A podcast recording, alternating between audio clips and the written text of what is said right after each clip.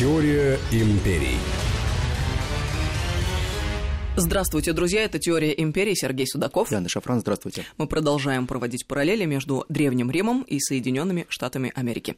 Ведь известно, что США были построены по образу и подобию Древнего Рима, а если мы знаем, как когда-то проистекали события, можем предполагать, как они будут разворачиваться и сегодня. И мы продолжаем наш увлекательный радиосериал. Мы действительно его продолжаем, потому что сегодня я хотел бы продолжить про то, что мы говорили большие идеологии, те идеологемы, которые складывали Рим, и, конечно же, те идеологемы, которые формируют Соединенные Штаты Америки. Дело в том, что в прошлый раз мы как раз начали проговаривать ряд идеологем, и, конечно же, из этих идеологем составляется большая-большая идеология. Не существует ни одной страны, нации, национального государства, конечно же, империи, в которой не было бы идеологии. Вот отсутствие идеологии, ну, это тоже идеология – Понимаете, в чем дело? Мы как-то говорили о том, что когда человек говорит «не верю», но это тоже особый тип веры, который есть в нем. Давайте по порядку. Мы в прошлый раз уже поговорили о части идеологем, которые формировали римское сознание. Ну, а сейчас, я полагаю, мы проговорим об основных, более важных идеологемах. Смотрите, римляне по рождению своему, особенно это касалось а, последнего столетия перед наступлением христианства – Каждый римлянин делил общество, вообще все цивилизации, на зону цивильного проживания и на зону варварства. Цивильное проживание относилось э, к, прежде всего к области полюсной организации, и римляне полагали, что вот то формирование государственности, которое у них есть, та государственная община, то сообщество, которое выстраивается, они являются основой цивилизованного государства. Все остальное, что не входило в Рим, относилось к простому понятию – варварство, либо общество дикарей. Единственное место на Земле, где ты человек по-настоящему – это Рим. Во всех остальных обществах ты полуживотное. Но для того, чтобы стать человеком, нужно было понимать, через что ты должен будешь пройти.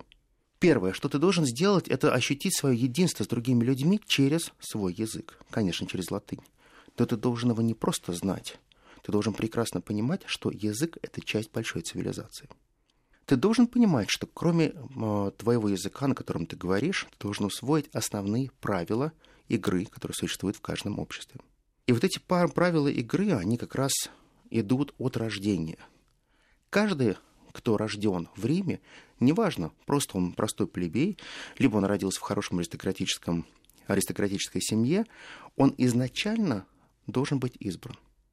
Потому что он рождается в той стране, где каждый является Богом избранным. То есть избранность при рождении, невзирая на то место, где ты родился, невзирая на твой статус, ты уже являешься частью цивилизации. Посмотрите, как это перекликается с американским обществом. Когда вы приедете в Сент-Луис, когда вы будете в тех штатах, которые называются классическими черными штатами, вы увидите, насколько низко друг к другу относятся афроамериканцы. Но посмотрите, когда эти же афроамериканцы приезжают в Европу, да, приезжают в Россию, приезжают в другие страны мира, как к ним относятся даже на границе. Им достаточно продемонстрировать свой паспорт, и их статус мгновенно меняется. Получается так, что их внутренний статус и внешний статус очень сильно отличаются. Хотя, казалось бы, ведь мы же всегда говорили, что за статусом стоит положение в обществе, деньги, связи, то, что тебя делает носителем большой гордыни. Но здесь получаются другие факты. Получается, человек из Гарлема, имеющий американский паспорт, это тот человек, который приезжает в другую страну, и он сразу становится выше любого белого.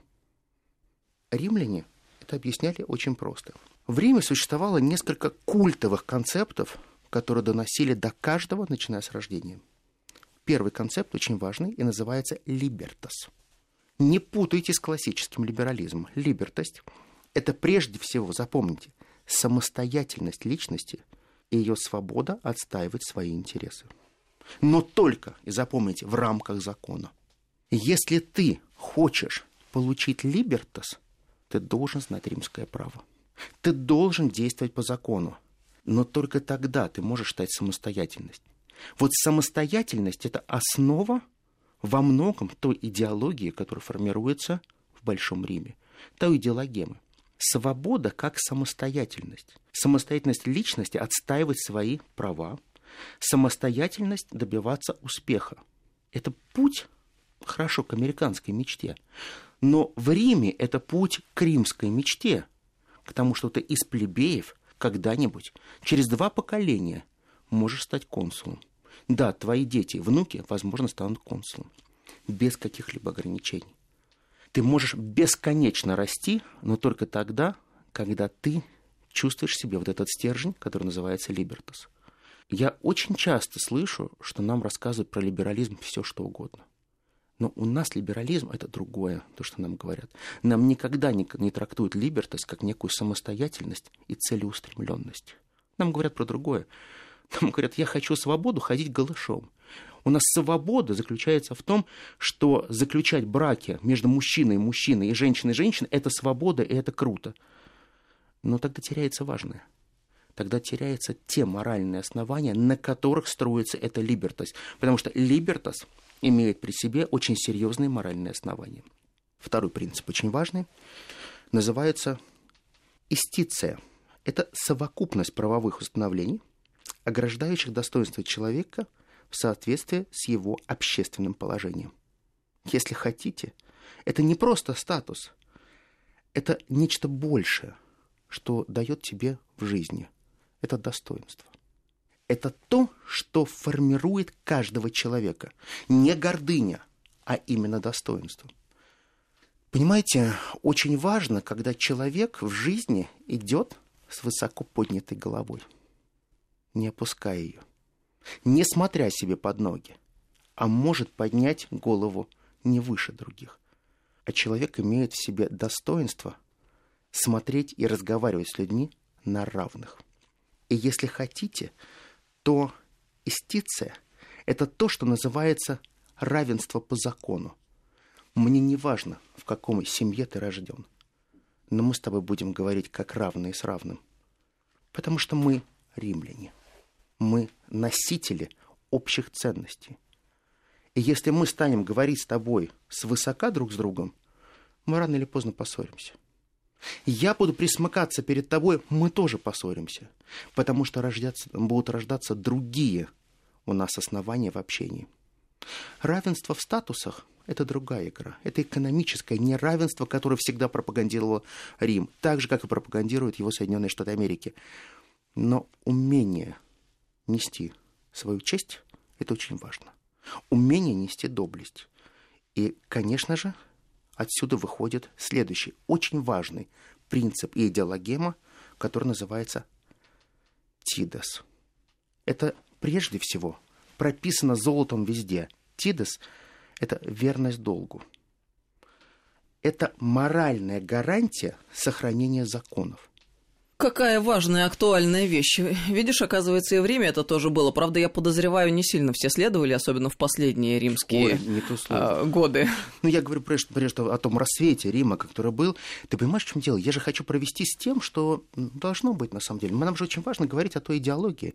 Понимаешь, мы говорим о Риме, мы говорим об Америке, но в большей степени мы все-таки говорим о нас. Конечно, я как раз хотела сказать о том, что кодекс чести русского офицерства и вообще в целом кодекс чести, который у нас был и действовал, вот его нам сильно не достает сегодня. И вообще э, никто не сказал, что это сегодня невозможно вернуть и сделать повседневностью нашей. Наоборот, сегодня возможно как раз-таки все становится, и э, мы находимся в удивительном время переосмысления и переформатирования. Я убеждена, что мы именно к этому и идем, потому что иначе просто невозможно существовать. Мы поняли, когда не свергли сами все идеалы, что это движение в сторону пустоты. Но ведь так? Об конечно, этом были 90-е, 2000-е, а сейчас мы пришли к тому, что, собственно, э, непонятно ради чего и зачем. Вот ради чего погибают наши герои на э, войне в горячих точках. Абсолютно с тобой согласен. Понимаешь, в чем дело? Вот ты абсолютно правильно говоришь. Вот есть верность долга, а есть э, вторая вещь, которую, как конечно, говорят римляне, это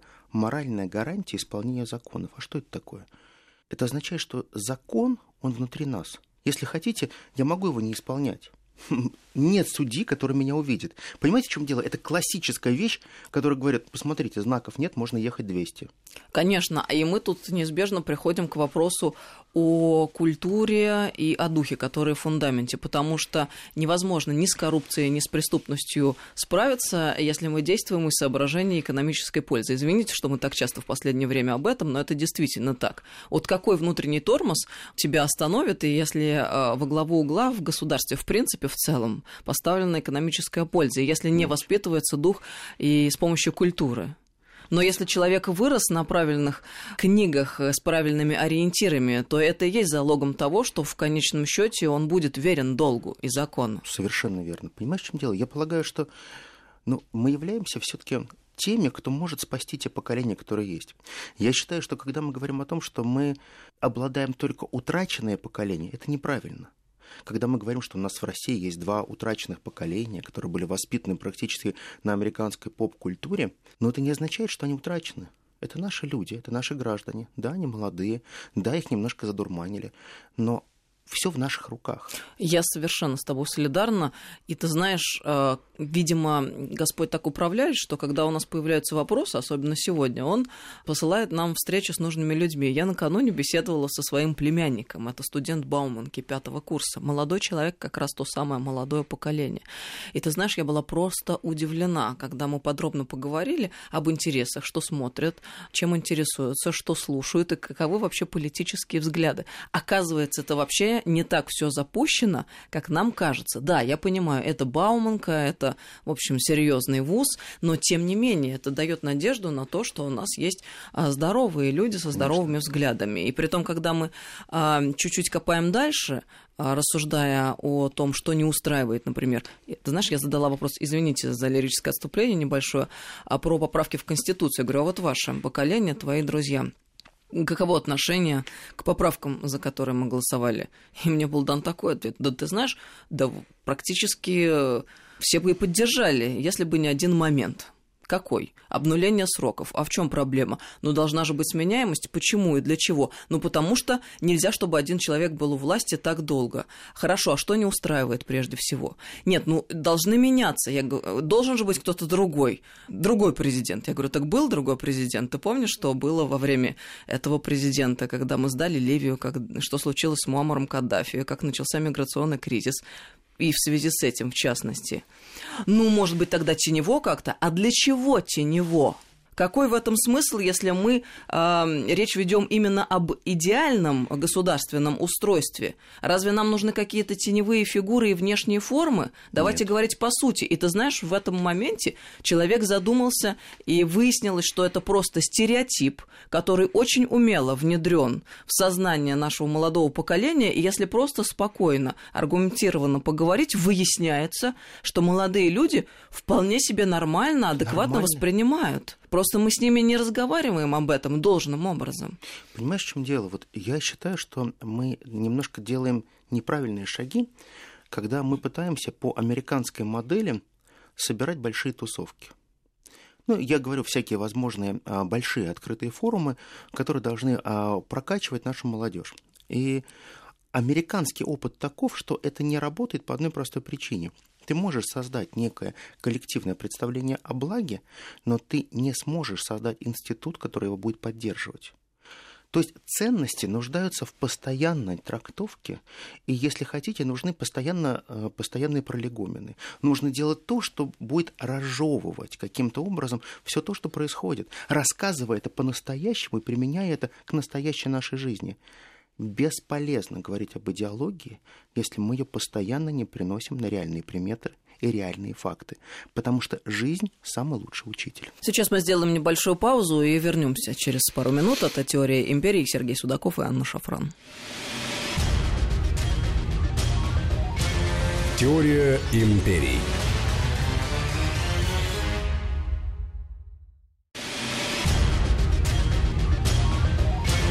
Теория империй. Это «Теория империи». Сергей Судаков, Анна Шафран, и мы продолжаем разговор об идеологии на этот раз. Так вот, одна из очень важных идеологем в Риме, которая называется пиетас. Вот от слова этого произойдет потом пиетет. Это благоговенный долг перед богами, родиной и согражданами, требующая всегда отдать предпочтение их интересам, а не своим личным. Боги и государство важнее, нежели ты. Наконец, пиетас – это воля и энергия жизни, но которая должна быть направлена исключительно на выполнение долга. Если ты живешь и у тебя в сердце нет пиетаса или пиетета, ты никогда не станешь добропорядочным гражданином. Ты никогда не можешь понимать, что уважение к Богу очень важно. Это то, что у тебя должно быть заложено в душе с молодых ногтей. Ты должен это делать на автомате. Конечно, римляне это говорили, уважение перед богами, преклонение головы перед богами. Но также пиетас – это прежде всего уважение к своим согражданам. Уважение. Если ты без этого уважения относишься к своим согражданам, то ты превращаешься, да, в варвара. Ты становишься другим, ты становишься чужим, и ты всегда будешь отдавать предпочтение другим интересам. Есть система, образующая интересы, которые составляют огромный пласт, который называется большая идеология. Вот без этого невозможно. Понимаете, в чем дело? Две тысячи лет назад никто не изобретал велосипеда. Потом появится либерализм, потом появится консерватизм, потом появится социализм, большая тройка идеологий, которая потом будет разветвляться на десятки и сотни других ответвлений этих идеологий. Каждый будет писать свою идеологему. Но понимаете, в чем дело? Вот когда мы говорим о том, что есть воля к жизни, эта воля жизни как раз была прописана в Пиетас. И Пиетас — это и есть та самая воля к жизни. Если ты хочешь выполнять этот долг, ты будешь его выполнять. Не хочешь, ты станешь нелюбим богами. Не станешь нелюбим богами, ты станешь неудачником. А если хотя бы один раз публично ты выскажешь отсутствие этого пиетоса или пиетета к богам и к своему государству, то ты станешь не просто варваром, ты будешь изгоем. А теперь давайте это перенесем на нашу реальность. Какое количество наших так называемых лжеоппозиционеров пытаются говорить о тех вещах, которые говорить не стоит. Лжелибералов, я даже думаю, скорее. Лжелибералов. Оппозиционеры, но лжелибералы. лжелибералы. Псевдолибералы. Ты понимаешь, вот то, что мы сейчас разбираем с тобой, это же все так или иначе входит в очень простой термин «либертас». Ну а где мы там в, этом, в этих либертасах видим то, что, о чем нам говорят современные либералы? Две тысячи лет назад что-то придумали, они сейчас, сейчас это сильно модернизировали? Я всегда хочу найти тех фантастических идеологов, которые формируют современные модели идеологического воспитания этих либералов или лжелибералов. Мне вот такое ощущение, что вроде бы все грамотные люди, даже со степенями. Но неужели они простых вещей не знают? То, как строится эта идеология. А мне кажется, должны. Потому что если они будут делать все так, как должно быть, то либерализм будет звучать по-другому. Он будет звучать как долг и честь. И очень важный термин, который появляется также в рамках большого либертуса. Оно называется, этот термин, виртус – очень просто. Не не веритас, а виртус – это гражданская доблесть. Вот либо это есть, либо этого нет. Понимаете, в чем дело? Вот um, очень важно, когда формируется доблесть. Когда доблесть становится некой идеологемой, которая открывает твое сердце. И об этом учат не только легионеров. Многие говорят, вот виртус – это исключительно для солдат для легионеров, для офицеров. И сейчас, наверное, исключительно так многие могут подумать, но нет. Доблесть заключается в том, насколько ты относишься трепетно к механизму референдума, выборов. И если каждый раз, когда ты говоришь простую фразу «да от меня ничего не зависит, я проголосую ногами», то это означает, что ты пренебрегаешь этим виртусом. Это означает, что твоя доблесть, она перестает работать. Ты свою доблесть просто вычеркиваешь. Понимаете, в чем дело? Вот когда мы говорим о том, что большая идеология настроится из маленьких кирпичиков, то очень важно все эти кирпичики собирать. Вот понимаете, в чем дело? Можно сколько угодно говорить о том, что да, есть идеальные модели. Да, эти э, идеальные модели, может быть, не выстраивать. Эти идеальные э, модели можно отбрасывать. Ну, вот, например, еще одна – у нас много этих моделей, я просто приведу пример тоже из римской жизни. То, о чем говорил очень часто Цицерон, кстати. Такое понятие, как неготиан. Это служение государству. Неважно, на какой ступени ты находишься. Но все, что ты делаешь, ты должен делать в том числе всегда первые основы для блага государства. а потом для своего кармана. Если все ты делаешь только для своего кармана, так не получается. Но римляне при этом тебе говорили, мы не говорим, что ты должен быть нищим. Ты должен прекрасно понимать одну простую вещь. Нельзя воровать с убытков, а надо только с дохода и платя налог. Потом об этом будет говорить Петр I. Ну, пройдет уже 1700 лет после этих раз, или 1800 даже. Но получается одна простая вещь, что если служение государства, не готион, она работает, то служение государства начинается с того момента, когда ты идешь и получаешь знания. Она начинается тогда, когда ты получаешь знания языка, когда ты принимаешь общие правила игры, которые являются правовыми нормами и фактами.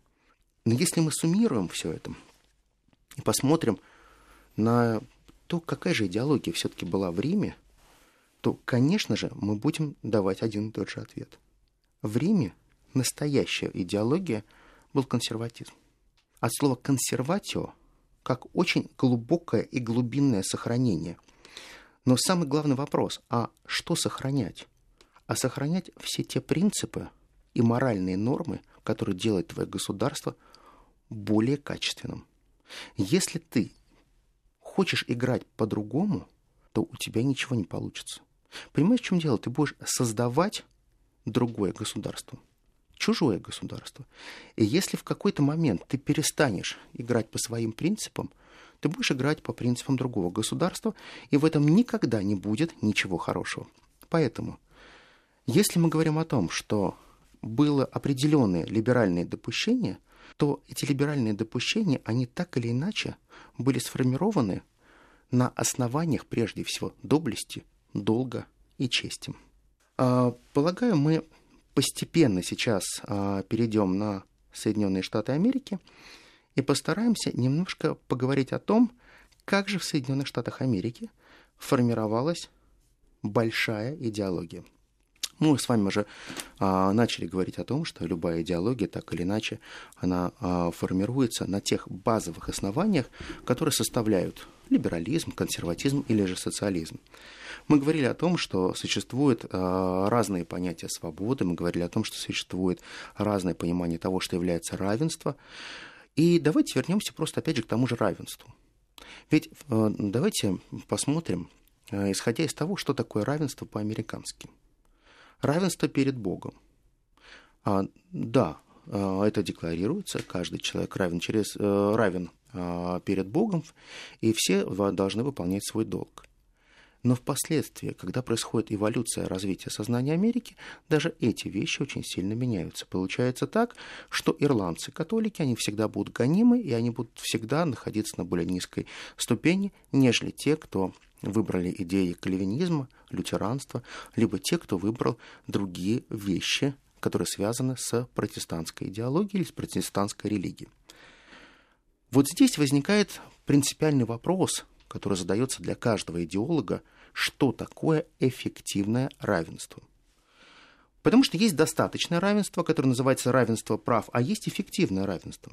Дело в том, что когда мы говорим о юридических правах, то вроде бы в правах все равны по Конституции.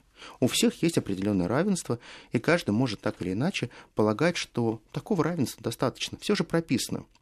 Но эффективное равенство – это равенство не просто прописное, это то равенство, которое развивается, и то равенство, которое позволяет рассматривать каждого человека равными, вне зависимости от их моральных предпочтений и безотносительно к их различиям. Это важно.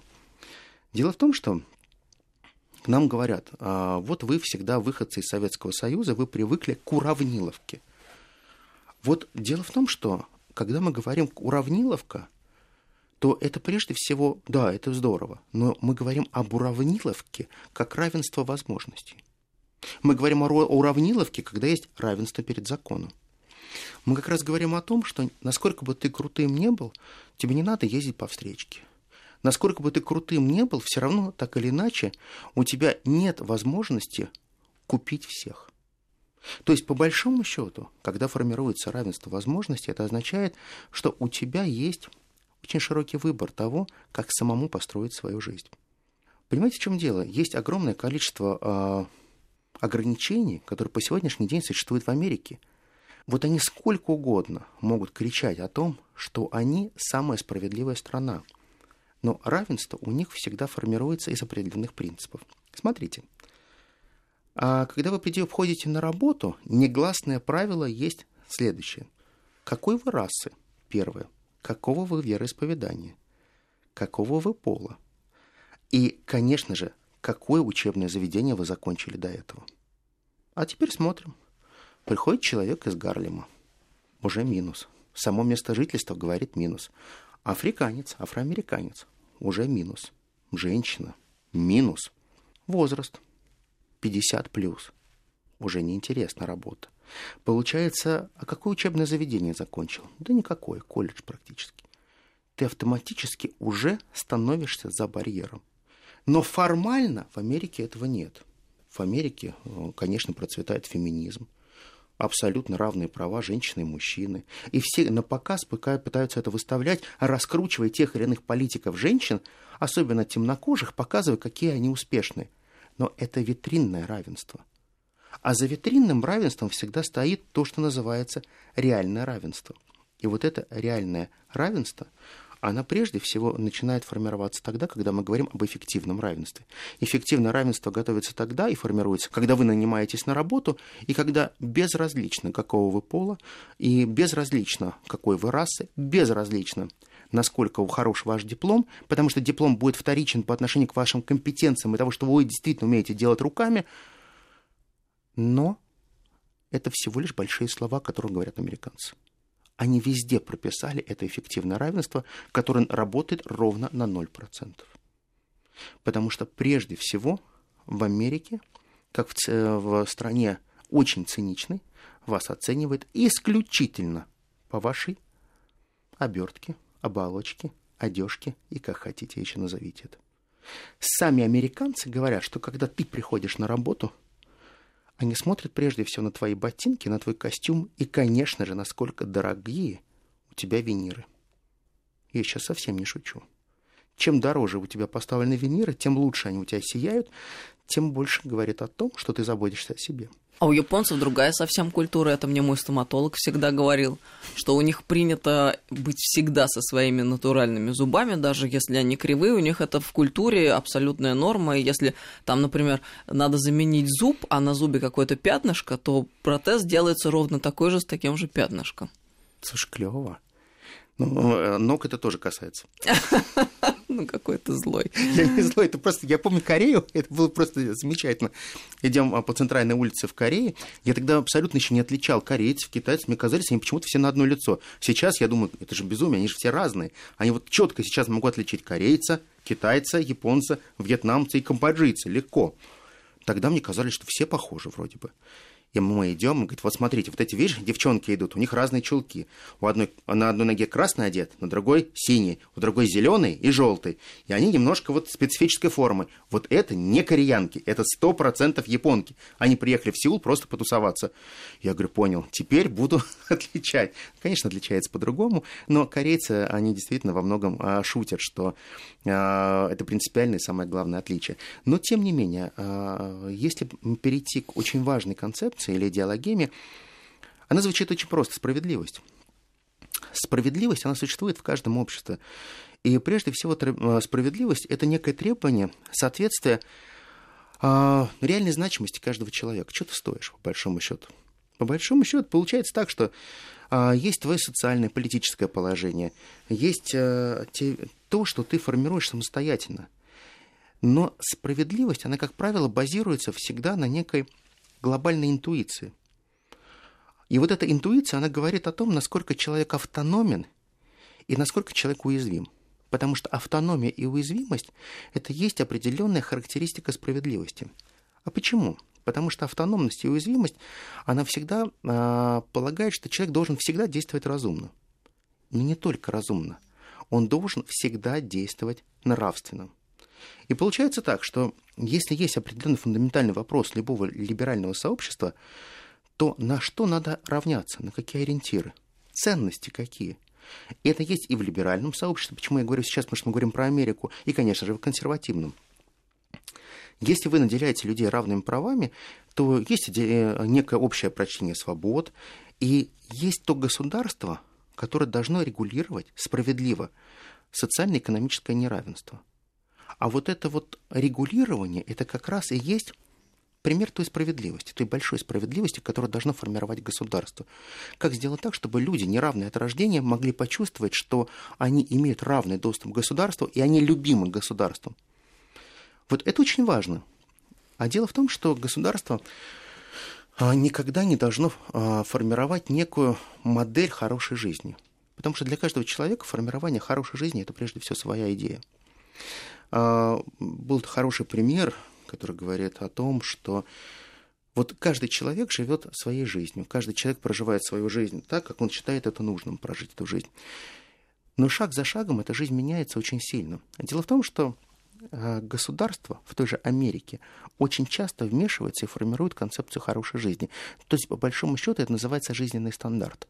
Она ставит вам планку и говорит, если вы достойны, то вы должны соответствовать этой планке. Если вы не соответствуете этой планке, вы являетесь отбросы, и вы нам не нужны.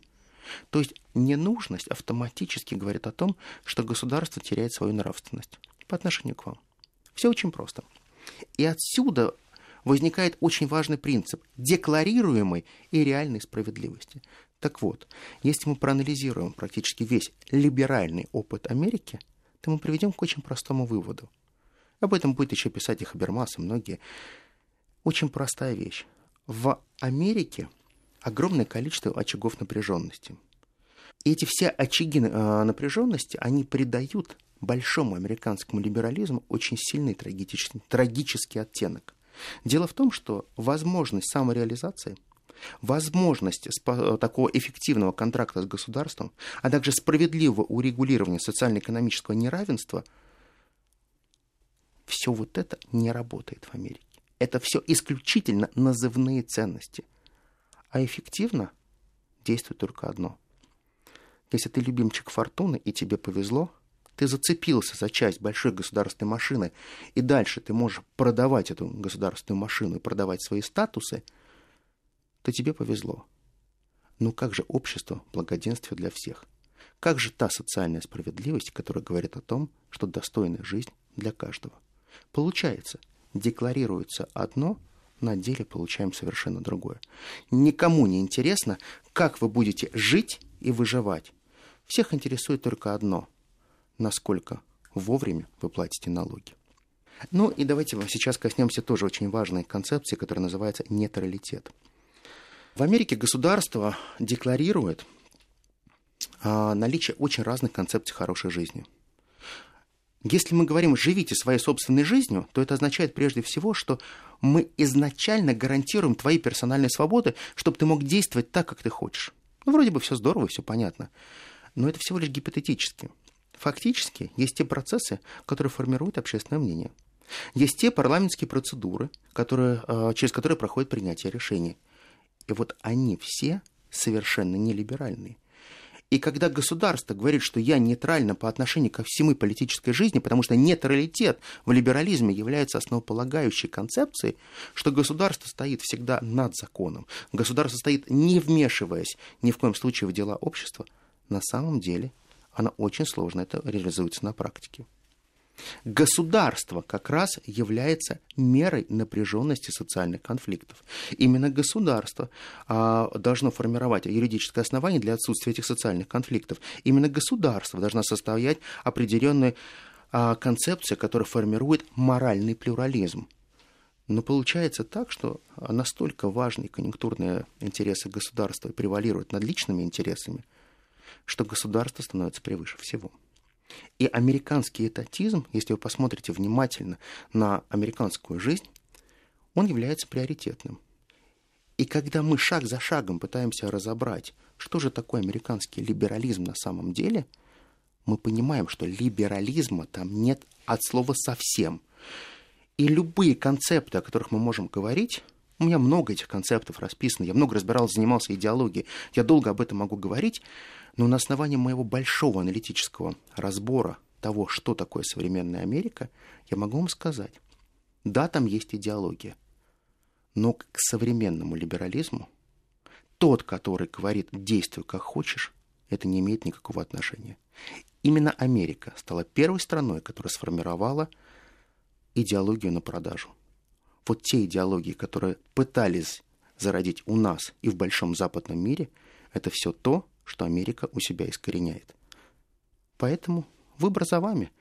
Живем по своим правилам или по чужим. Блестящий рассказ, очень интересно, Сергей, спасибо тебе спасибо большое. огромное. Это «Теория империи», Сергей Судаков. И Анна Шафран, спасибо. Мы продолжим ровно через неделю. Теория империй.